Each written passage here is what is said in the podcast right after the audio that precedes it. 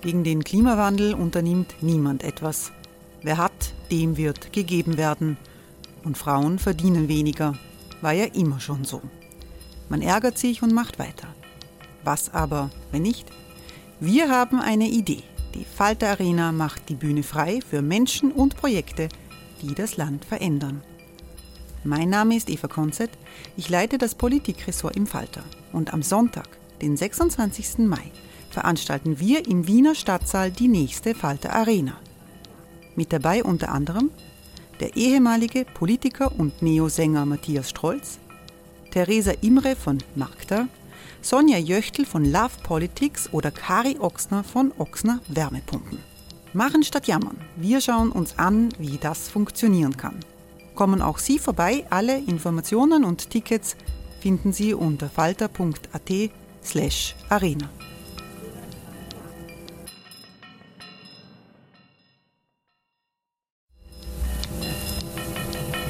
Falter-Podcasts werden durch Werbung unterstützt. Das hilft bei der Finanzierung unseres journalistischen Angebots. Die Erderhitzung ist kein Gefühl, aber mit vielen Gefühlen verbunden. Sorgen etwa oder Angst. Eine Veranstaltung gegen diese Ohnmacht ist Tipping Time, eine Klimakonferenz der Zivilgesellschaft. Von 9.5. bis 11.5. findet Tipping Time in Kooperation von Globe Art, Solektiv und Tangente St. Pölten statt und lädt ein zu Diskurs, Diskussionen und Workshops mit namhaften Vortragenden wie Nikolai Schulz und Friederike Otto. Weitere Informationen finden Sie auf www.tangentesanktpölten.at.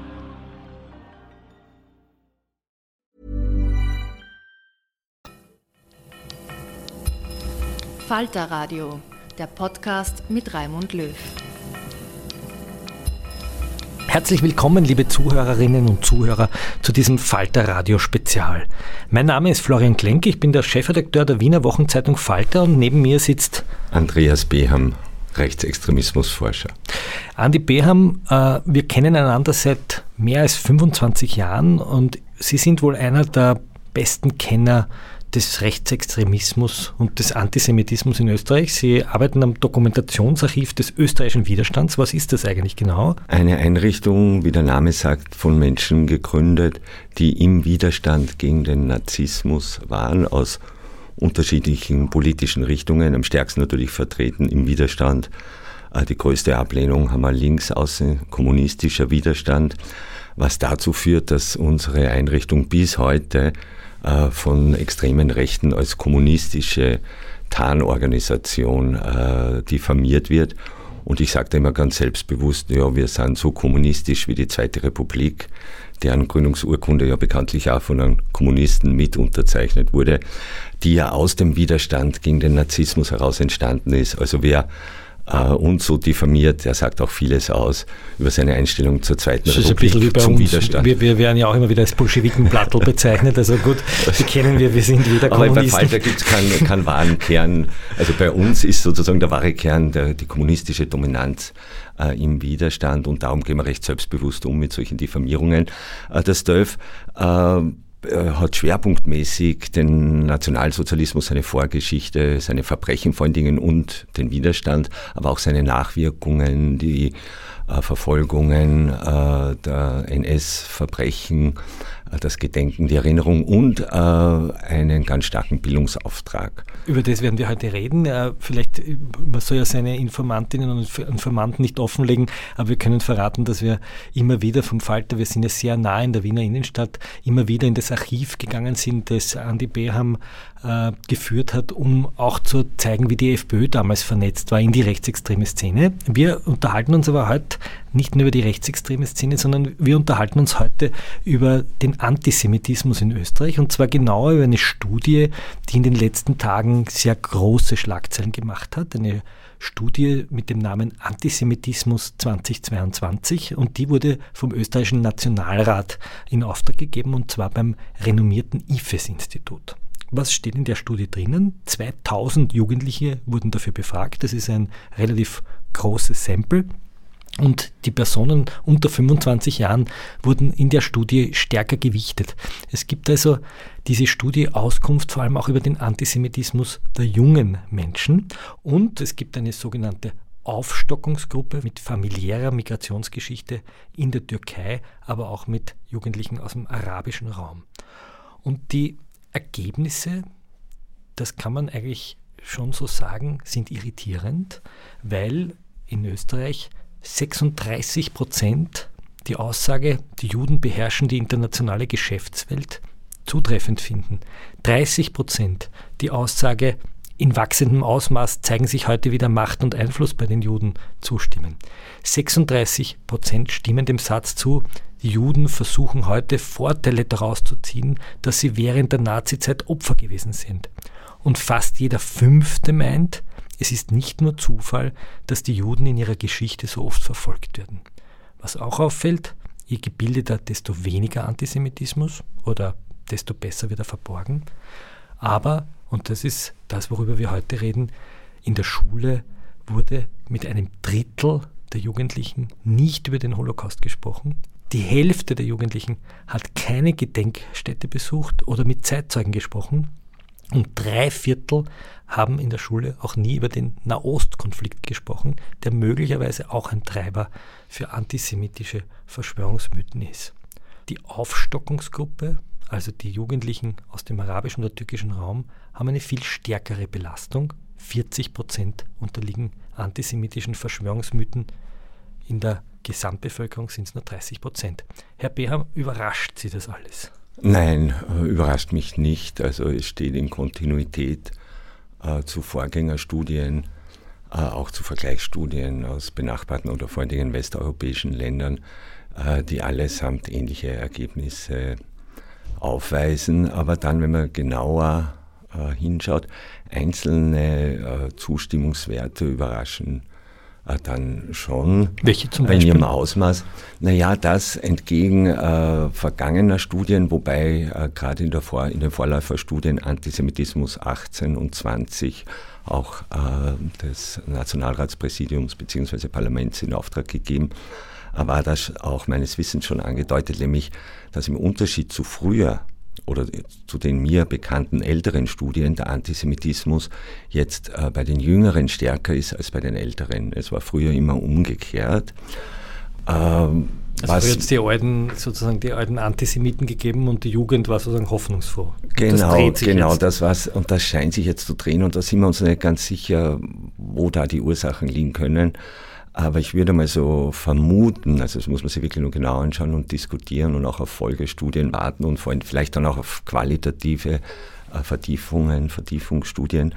Aber ich würde mal sagen, dass das für die Zumutungen, äh, dass das mit den Zumutungen, äh, denen Jugendliche ausgesetzt waren, in den letzten Jahren, Stichwort Corona-Krise, Lockdowns und so weiter, dass die doch ähm, scheinbar ja, eben auch antisemitisch verarbeitet werden oder diese Krisen, die damit verbunden sind. Das wäre eine These und damit zusammenhängend, was wir auch aus der Studie wissen, Verschwörungsmythen, Verschwörungsnarrative sind äh, besonders begünstigende Faktoren für Antisemitismus und die wiederum haben wir auch in dieser Gruppe sehr stark.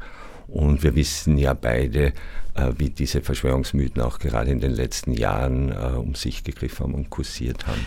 Sie sind nicht nur jemand, der im Dokumentationsarchiv sitzt und forscht und kluge Bücher schreibt. Jetzt gerade ist ein Buch von Ihnen über Antisemitismus erschienen, sondern Sie gehen in Klassen. Sie gehen tatsächlich, äh, so wie es sich gehört, für Forscherinnen und Forscher dorthin, wo es was zu erkennen gibt. Und Sie versuchen dort Kinder sozusagen davon zu überzeugen, dass Antisemitismus ein Unsinn ist äh, und haben den Begriff des globalisierten Klassenzimmers geprägt, der so wichtig ist. Warum? Ähm, ja, ich habe ihn weniger geprägt, sondern aufgegriffen und verwende ihn auch zustimmend. Naja, weil wir eben äh, dem Rechnung tragen müssen, den Veränderungen in den Klassenzimmern, Stichwort Migrationsgesellschaft, äh, die Herkünfte der Schüler und Schülerinnen vielfältiger werden, die Hintergründe, egal ob religiös, äh, oder wie auch immer.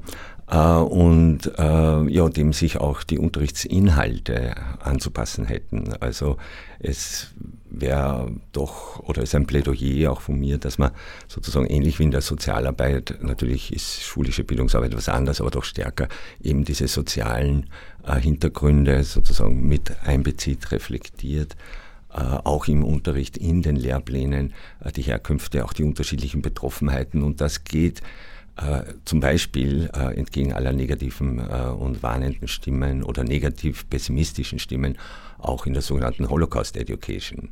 Da war jahrelang sozusagen die Stimmung vorherrschend, oh je, es wird immer schwieriger über Holocaust zu unterrichten, weil äh, eine immer größer werdende Zahl in den Klassenzimmern ja keinen deutschsprachigen Herkunftshintergrund mehr hat und von daher keine Betroffenheit gegeben sei. Das heißt, Sie sagen, es geht mich nichts an, es betrifft genau. nicht meine Großeltern. Das, da, genau, und das äh, ist äh, nicht, also das kann ich überhaupt nicht bestätigen, weder was das Interesse der Betroffenen betrifft, die haben nämlich genauso ein Interesse ja.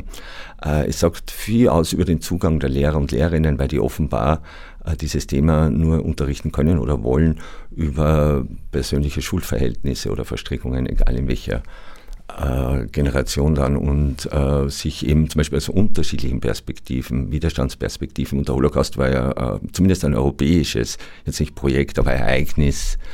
Alle europäischen Länder waren auf die eine oder andere Art damit konfrontiert und das könnte man ja auch im Unterricht viel stärker reflektieren. Das heißt, wenn ich es richtig verstehe, wir, wir zwei, wie wir da sitzen, sind in den 80er Jahren das erste Mal mit Holocaust in der Schule konfrontiert worden. Die Ära Waldheim, die Ära Heider, man ist eine Klassenfahrt gemacht nach Mauthausen oder Gedenkunterricht und Zeitzeugen gehabt. Und jetzt kommen Schüler, die eigentlich mit der Geschichte Österreichs wenig zu tun haben, die vielleicht in Syrien oder in Afghanistan oder der Türkei genau. sozialisiert wurden und die sitzen in den Klassen und die Lehrer sagen, was soll ich denen über Mauthausen genau. erzählen, damit haben sie gar nichts zu tun. Genau. Und das so. trifft Jetzt haken Sie, sie aber ein und sagen, so ist es gar nicht. Genau, Sie, äh, die haben nämlich sehr wohl und äh, zu Recht ein, ein äh, Interesse an äh, dieser Bildungsarbeit, an diesen Angeboten, weil sie ja und das spricht auch für die Jugendlichen, äh, instinktiv merken, äh, ich will, also sie wollen die österreichische Gesellschaft verstehen, das will jeder Jugendliche auf die eine oder andere Art, ja, also ein Teil des Erwachsenwerdens, des sich Integrierens unter Anführungszeichen.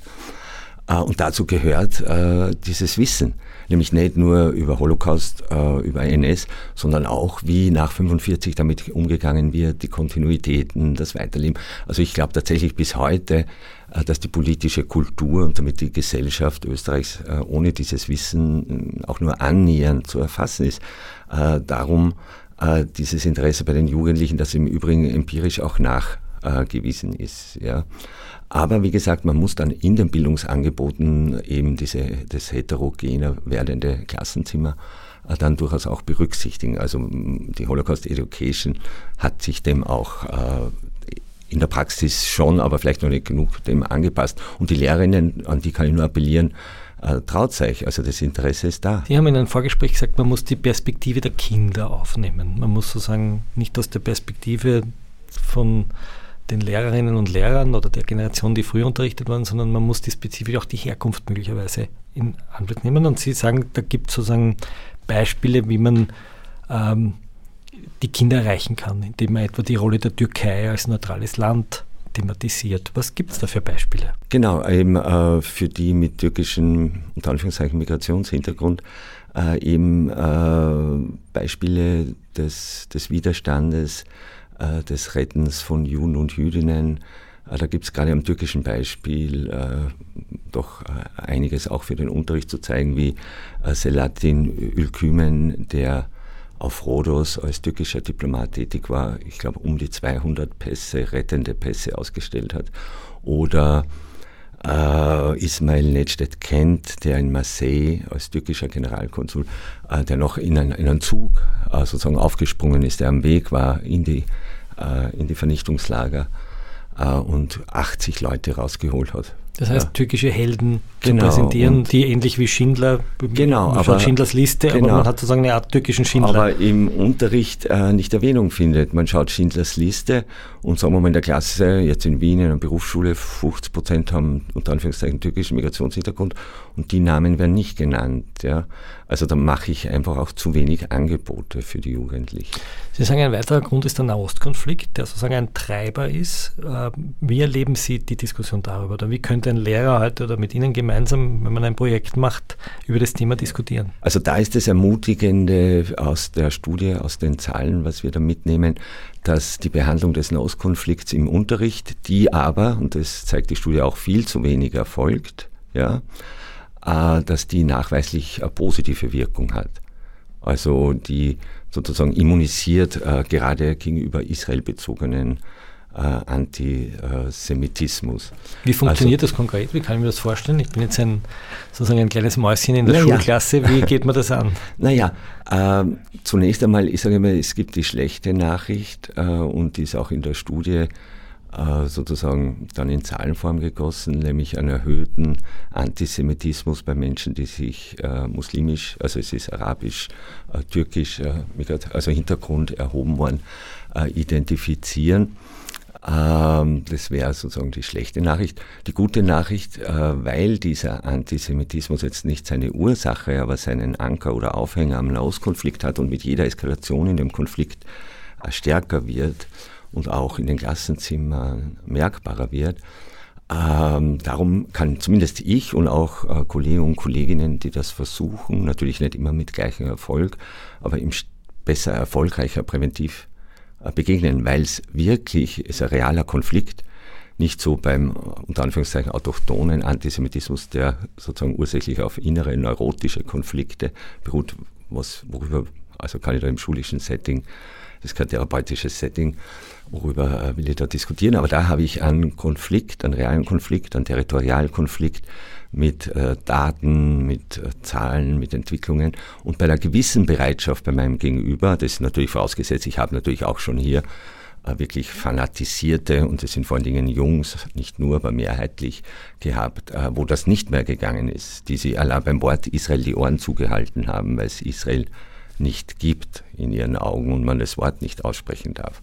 Also, aber das sind wirklich äh, Ausnahmen. Aber bei einer bestimmten Bereitschaft äh, zuzuhören, auf meine Argumente einzugehen, merkt man, wie das Ressentiment weniger wird. Weil, wie gesagt, da kann man wirklich über einen realen Konflikt reden. Ich habe mit Jugendlichen zu tun, die wirklich überrascht sind und es mir aber dann glauben, nach mehrmaliger Kontrolleversicherung im Internet, äh, wie groß die Anzahl der Muslime in Israel ist. Ja, und wie ihr Leben dort ausschaut. Ja. Also da sind sie immer ganz, das sind wirklich Jugendliche, die wirklich, ja und manche in der Extremform quasi in, in den Unterricht kommen im Glauben, äh, jüdische Israelis würden quasi palästinensische Kinder zum Frühstück, also jetzt über, über, überzeichnet dargestellt. Sie haben gesagt, das, das, hängt damit zusammen, dass die äh, sie fast ausschließlich Medien aus den Herkunftsländern konsumieren, die noch dazu gleichgeschaltet sind und teilweise von autoritären Staaten geführt werden. Ist das noch immer so? Das ist im Fall der Türkei sogar verstärkt äh, zu beobachten. Wie es überhaupt interessant ist, dass in dieser Vergleichsgruppe, also wo es türkisch und äh, arabisch und Anführungszeichen stämmige Personen befragt wurden, äh, unter den türkischsprachigen wir höhere, äh, zum Beispiel israelbezogene Antisemitismuswerte haben wie in den arabischsprachigen. Ja. Und das dann, hängt sozusagen mit dem Medienkonsum Kann man zusammen. nur damit erklären. Und es wird in der Studie auch mit dem höheren Bildungsgrad, auch in dieser Gruppe ist Bildung sozusagen der stärkste Faktor erklärt, dass in der arabischsprachigen Gruppe einfach ein durchschnittlicher höherer Bildungsgrad vorherrscht. Sie haben auch noch was Spannendes gesagt, nämlich, dass man die eigene Diskriminierungserfahrung anspricht, dass viele der Jugendlichen, die in den Schulen sitzen, sozusagen selbst diskriminiert wurden, selbst Opfer von Hate Crime werden. Wie machten Sie das? I'm Sandra, and I'm just the professional your small business was looking for. But you didn't hire me because you didn't use LinkedIn jobs. LinkedIn has professionals you can't find anywhere else, including those who aren't actively looking for a new job, but might be open to the perfect role, like me. In a given month, over 70% of LinkedIn users don't visit other leading job sites. So if you're not looking on LinkedIn, you'll miss out on great candidates like Sandra. Start hiring professionals like a professional. Post your free job on linkedin.com/people today. Ja, da muss man vielleicht noch einen Schritt zurückgehen, nämlich äh, gegen den Irrglauben noch mehr angehen, dass äh, nur Holocaust Education gegenüber Antisemitismus sozusagen immunisiert für alle Zeiten. Und das ist natürlich falsch, die ist wichtig ja, und wird, wie gesagt, auch nachgefragt, hat auch, wieder jetzt nachgewiesen in der Studie, einen hemmenden Faktor auf Antisemitismus unbestritten, aber es braucht noch etwas dazu. Äh, das wäre eben das, was wir Antisemitismus-kritische Bildungsarbeit nennen.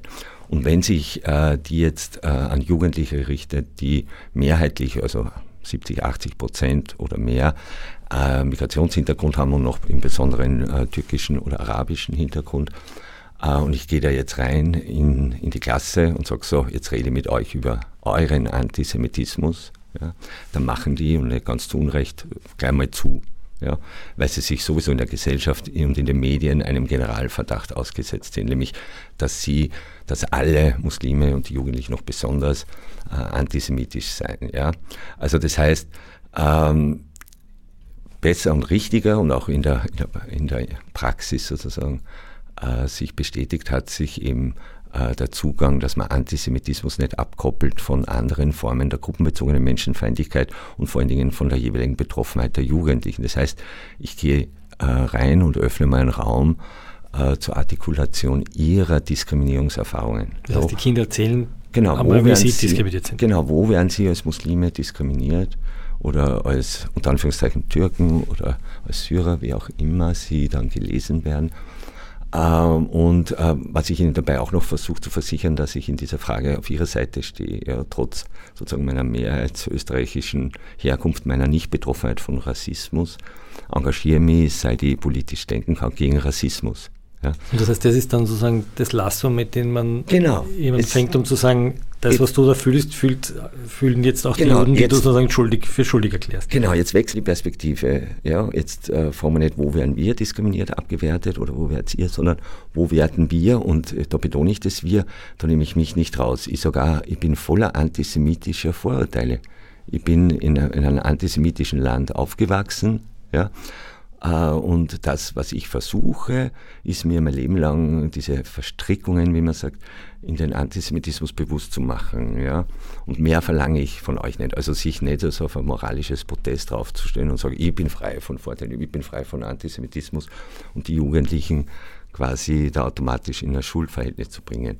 Also das wäre auch noch Teil äh, meiner Strategie oder meiner Praxis, um dann eben diesen Schwenk zu den eigenen Vorteilen zu erleichtern. Und natürlich, da kommt dann vieles äh, auch Unappetitliches. Ja, da braucht man auch eine dicke Haut, wobei auch ich meine Grenzen habe. Also dort, wo äh, die körperliche Integrität, also bei Gewalt und offenen sozusagen Hass- und Vernichtungsaufrufen, Drohungen, äh, da muss man dann manchmal auch Bildungssettings abbrechen. Wie oft passiert das?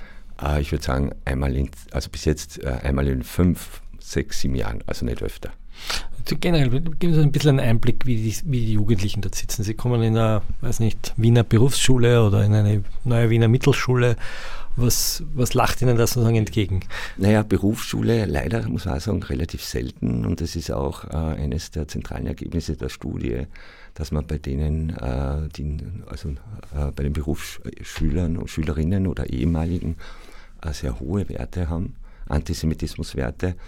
Äh, und dort gleichzeitig, und das scheint einer der Gründe zu sein, sehr wenig, äh, auch äh, das sind die, die am wenigsten in der Schule oder in ihren Bildungskarrieren über diese Themen gehört haben. Gymnasiasten kriegen ihre Holocaust-Awareness-Bildung und die ja, Arbeiterkinder ja, zu wenig. Voll. Und auch unter diesem Aspekt zeigt sich, wie fatal dieses höchst selektive und so früh eben auf Trennung ausgelegte österreichische Bildungssystem ist. Ja, also das wäre, es gibt auch unter politisch-bildnerischen äh, äh, Aspekt hier ganz starke Argumente für einheitliche Schule bis alle 16, also zumindest bis, bis alle bis alle 16 sind. Die Studie ist ja jetzt sehr stark auch von der ÖVP vermarktet worden. Man müsste eigentlich nur mal sagen, vielleicht einmal das gleiche Bildungsangebot für die Kinder von Arbeiterinnen und für die Kinder von gut Situierten und es würde sich möglicherweise schon ein bisschen was bessern. Unbedingt, unbedingt. Äh, wobei natürlich eines, äh, und da ist dann die Frage, wie sich Faktor und Sozial, äh, Bildung und Soziales sozusagen dann gegenseitig auch äh, überschneidend bedingen,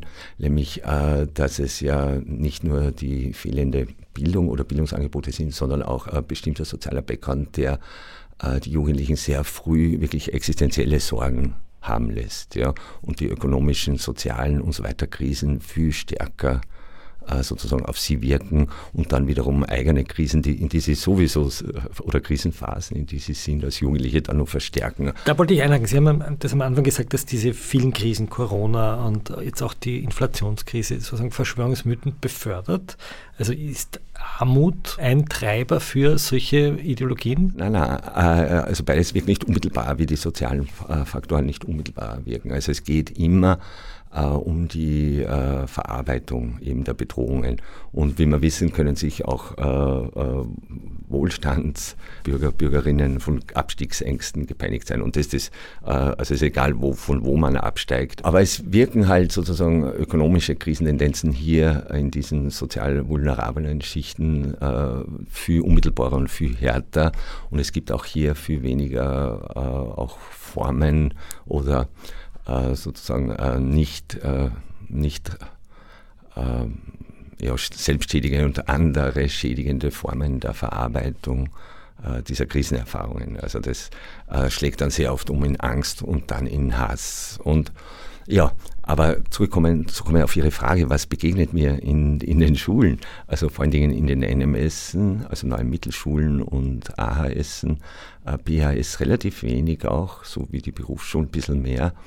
Ja, es ist zunächst äh, interessiertes, misstrauisches, äh, oft auch, na, nicht schon wieder, äh, aber doch Interesse.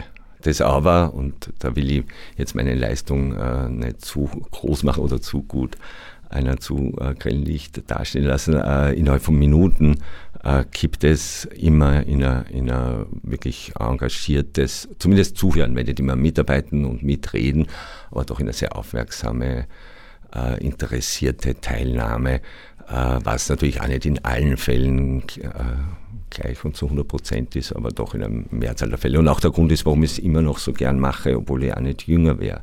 Also der, der Altersgap wird auch nicht geringer, aber es funktioniert immer noch. Spielen die Moscheen in negativer Hinsicht eine Rolle und gibt es Bestrebungen in der Glaubensgemeinde sozusagen dagegen anzuarbeiten? Sie arbeiten ja, glaube ich, auch mit der muslimischen Jugend zusammen, die da sehr aktiv versucht, diese Vorteile zu beschädigen. Was passiert da gerade? Ah ja, wir haben äh, in der Vergangenheit Projekte gemacht gegen den Antisemitismus, Bildungsprojekte, Fortbildungsprojekte. Äh, da tut sich einiges in der Glaubensgemeinschaft, würde ich sagen, auch im Prozess des Generationenwechsels das heißt, die und Jüngeren sind hoffnungsvoll. Genau, aber auch schon äh, der jetzige äh, Präsident im Vergleich äh, zu den Vorgängern. Also äh, da, da hat sich doch einiges getan und dementsprechend auch in den Moscheen äh, wird weniger, äh, also im Vergleich zu früher, bis gar nicht mehr eben gehetzt oder zum, ja, zum Judenmord aufgerufen oder was auch immer.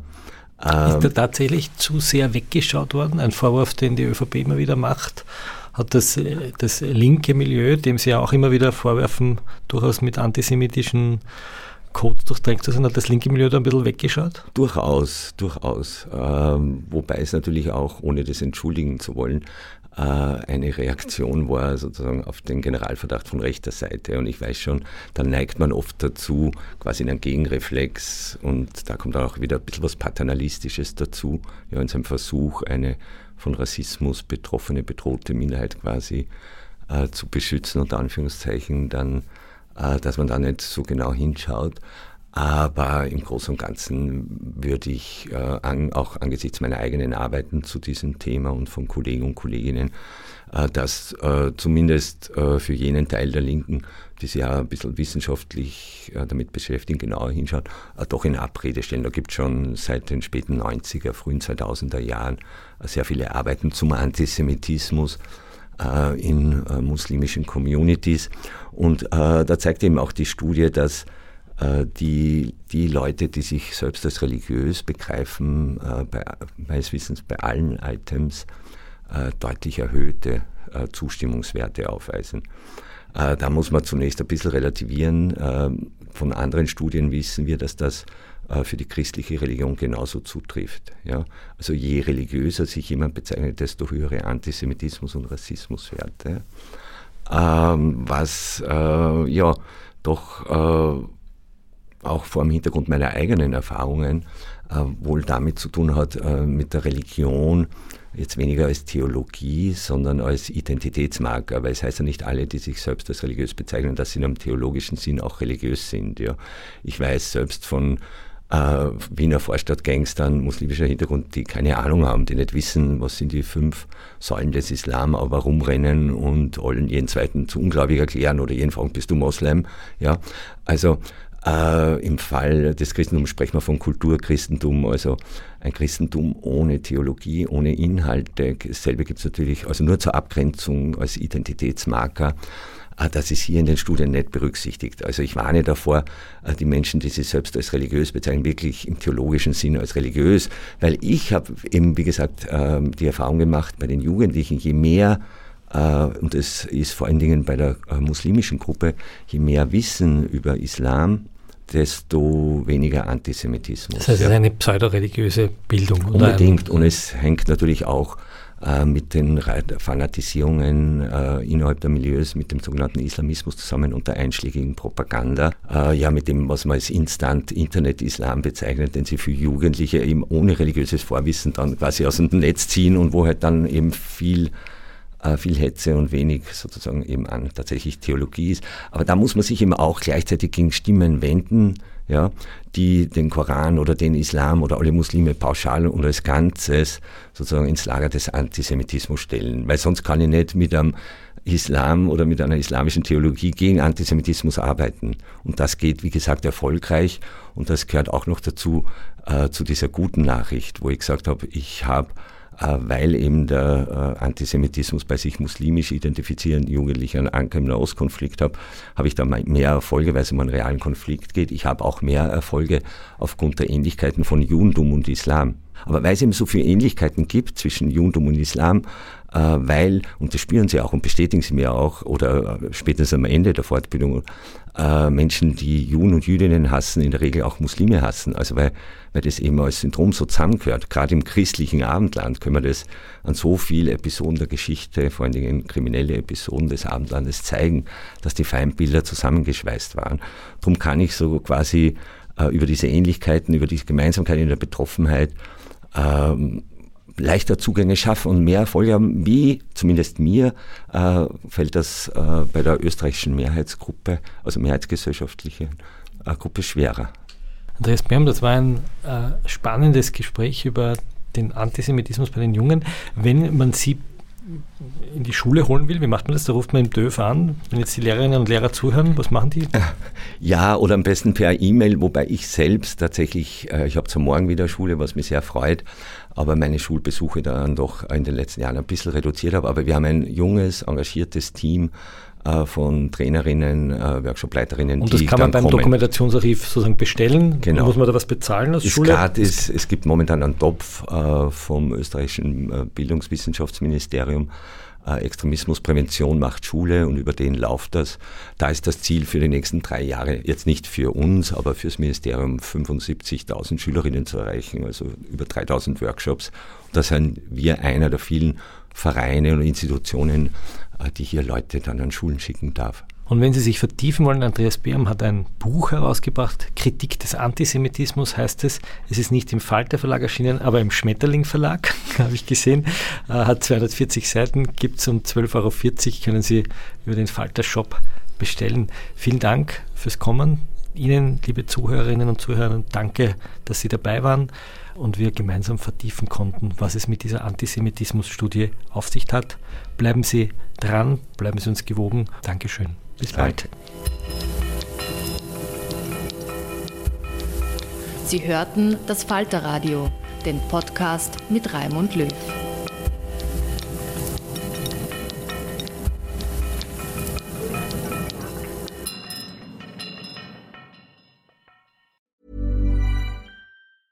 Planning for your next trip? Elevate your travel style with Quince. Quince has all the jet setting essentials you'll want for your next getaway, like European linen, premium luggage options, buttery soft Italian leather bags, and so much more. And is all priced at 50 to 80% less than similar brands. Plus, Quince only works with factories that use safe and ethical manufacturing practices. Pack your bags with high-quality essentials you'll be wearing for vacations to come with Quince. Go to quince.com slash pack for free shipping and 365-day returns. This message comes from BOF sponsor eBay. You'll know real when you get it. It'll say eBay Authenticity Guarantee. And you'll feel it. Maybe it's a head-turning handbag, a watch that says it all, jewelry that makes you look like the gem, or sneakers and streetwear so fresh every step feels fly. eBay gets it. So look for the blue check mark next to that thing you love and be confident that every inch, stitch, sole, and logo is checked by experts. With eBay Authenticity Guarantee, you can trust that feeling of real is always in reach. Ensure your next purchase is the real deal. Visit eBay.com for terms.